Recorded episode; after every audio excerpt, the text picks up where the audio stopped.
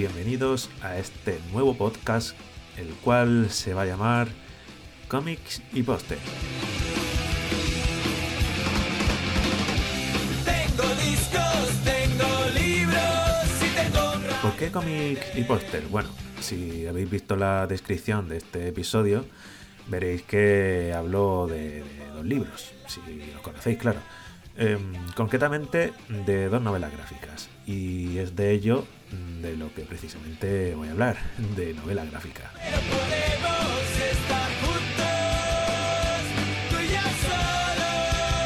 Para empezar, diré que la música de entradilla que da comienzo a este podcast es de Airbag. Es un grupo de Málaga, el cual amo y que me da subidón cada vez que, que escucho. No he podido encontrar mejor nombre a este podcast y otra mejor banda sonora que, que ellos, la verdad. Eh, por cierto, si lo buscáis no os confundáis con el grupo Airbag, creo que son argentinos. Pero bueno, eh, os animo a, que, a que lo busquéis y que escuchéis su- sus varios discos. Para mí, el mejor, sin duda alguna, el Gotham te necesita.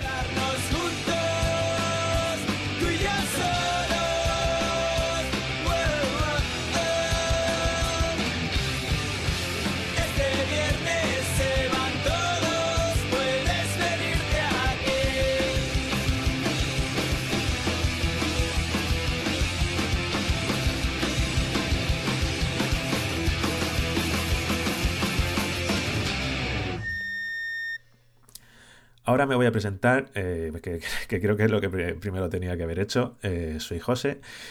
Mm, Ya tengo casi, bueno, ya casi, casi no, ya tengo 40 años y decidí realizar este podcast ya que una de las cosas que me trajo la pandemia del COVID, el maldito COVID, fue reencontrarme con una pasión, que eran los cómics. Claramente cuando era pequeño, pues claro, era más de leer Mortadelo y Filemón, Zipizape, Asterix, ese tipo de, de cosas. Ahora, como ya tengo cierta edad y quizá mi visión de la vida es bastante diferente, pues he retomado este hobby. El cual puedo decir que, claro, puede resultar caro si decides tenerlo físicamente, por supuesto. Para mí una novela gráfica, mm, podéis llamarme romántico, pero leerla en una tablet o en formato digital mm, me da bastante pereza. Mm, He leído algunas en este formato y el poder palpar las páginas, el poner eh, más sentidos al mensaje que quiere dar el autor a su obra, eh, para mí es mucho más importante. Eh, por ello os animo a que acudáis siempre a, a vuestras bibliotecas, que muchas de ellas seguro que tienen un buen catálogo.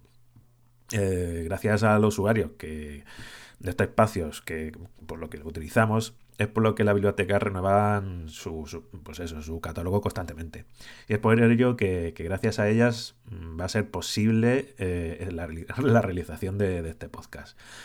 Y para empezar, mm, porque no quiero ser más brasas, vamos a, a empezar por un libro que me ha encantado, que es de Paco Roca y que se llama La Casa.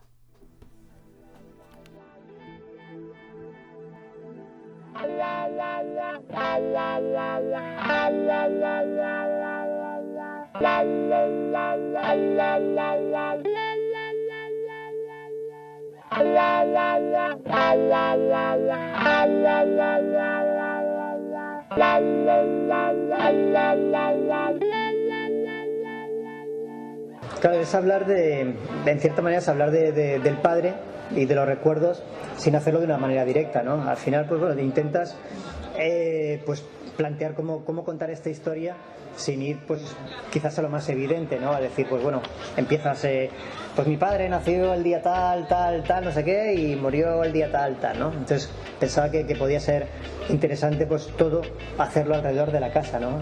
Y además a través de la casa, pero, pero, pero a través de la visión de los diferentes de los diferentes hijos, ¿no? Porque cada uno al final, pues bueno, tiene su visión de las cosas y, en cierta manera no somos una, digamos que, que de una forma de ser única, ¿no? Sino que, que somos pues bueno, la, la forma en la que nos ve cada una de las personas, ¿no? Quizás con todo eso llegamos a tener una idea más o menos concreta de lo que somos, pero, pero en cierta manera, pues bueno, hay muchas contradicciones y muchas formas de ver una persona, ¿no? Y pensaba que podía ser eh, la forma de, llegar a comprender al padre a partir de, de diferentes eh, visiones, ¿no? Y todas ellas alrededor de la casa, que en cierta manera es el padre y también es, es la familia, como tú dices, y es el contenedor de todos los recuerdos.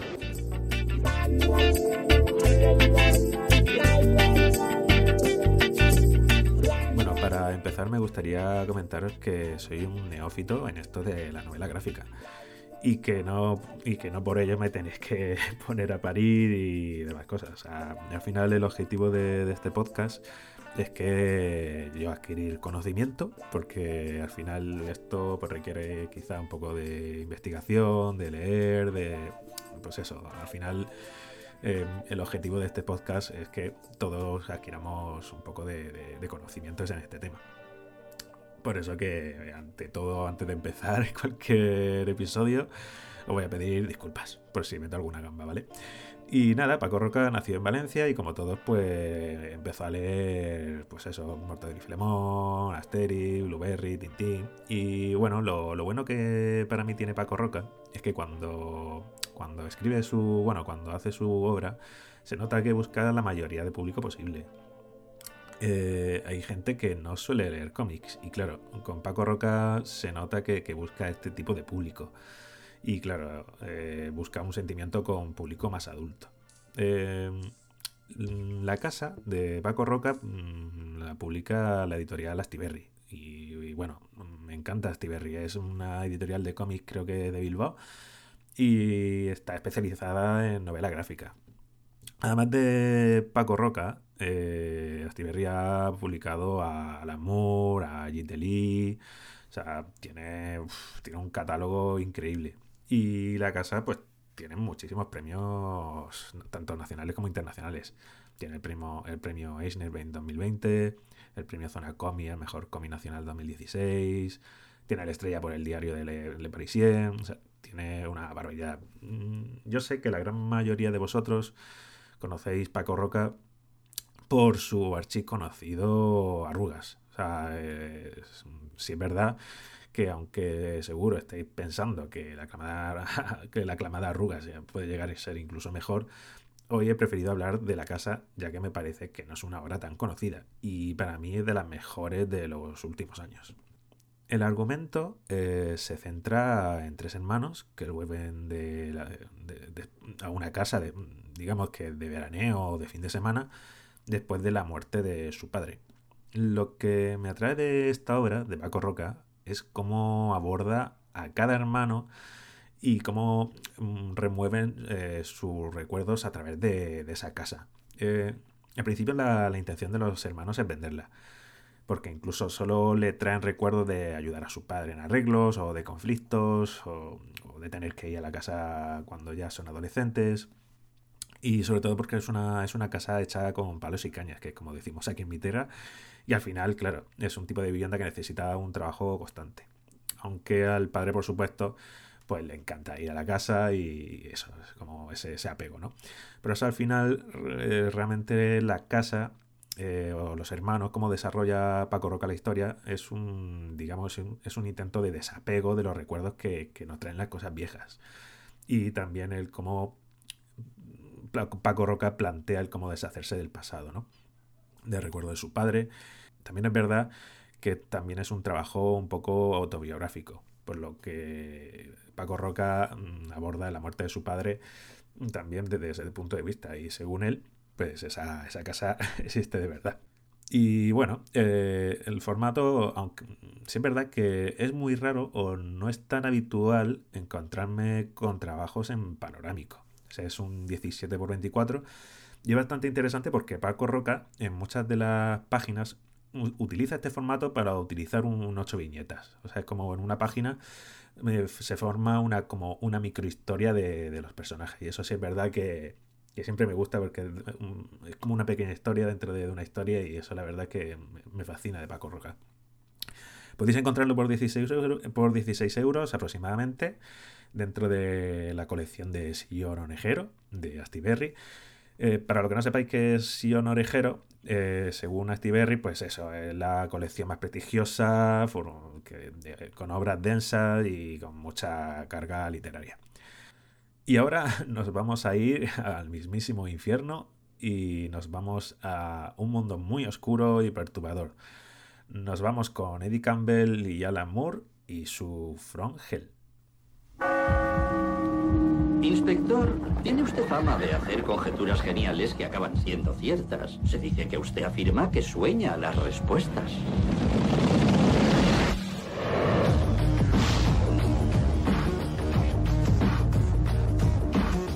Esta noche han asesinado a una ramera en George Yard. No parece algo fuera de lo corriente. Es el modo de hacerlo, inspector. Es el modo de hacerlo lo que precisa de un hombre de su talento.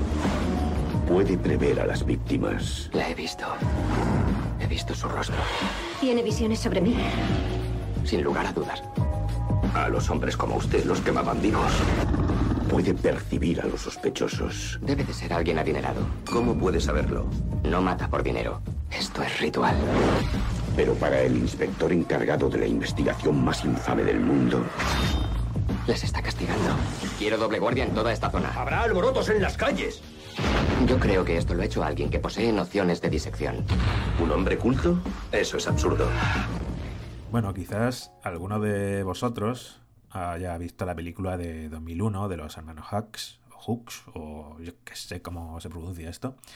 Y bueno, eh, es un, por cierto, es una película que tiene un 6,3 en Film Affinity, que le echaba un ojo. Eh, aparece Johnny Depp. Eh, bueno, cuando hablamos de un 6,3 en Film Affinity está en el límite de película peñazo y una película para recomendar. Eh, yo diría que la típica película que, que te pondrías si, si está, vamos, si no tenía otra cosa para ver. Eh, por lo que sé, el tráiler es un 50% fiel al libro. O sea que vosotros, yo la verdad que me lo había planteado, pero ya viendo el tráiler, como que me echa un poquito para atrás. Y bueno, eh, es una historia basada en la historia de, de Jack el Destripador. O sea, conocidísimo Jack el Destripador. Y bueno, todo sucede en el barrio de Whitechapel, en Londres, donde las drogas, la, prostitución, la pobreza se hace, vamos, se hace patente en, lo- en los trazos de, esta novela gráfica.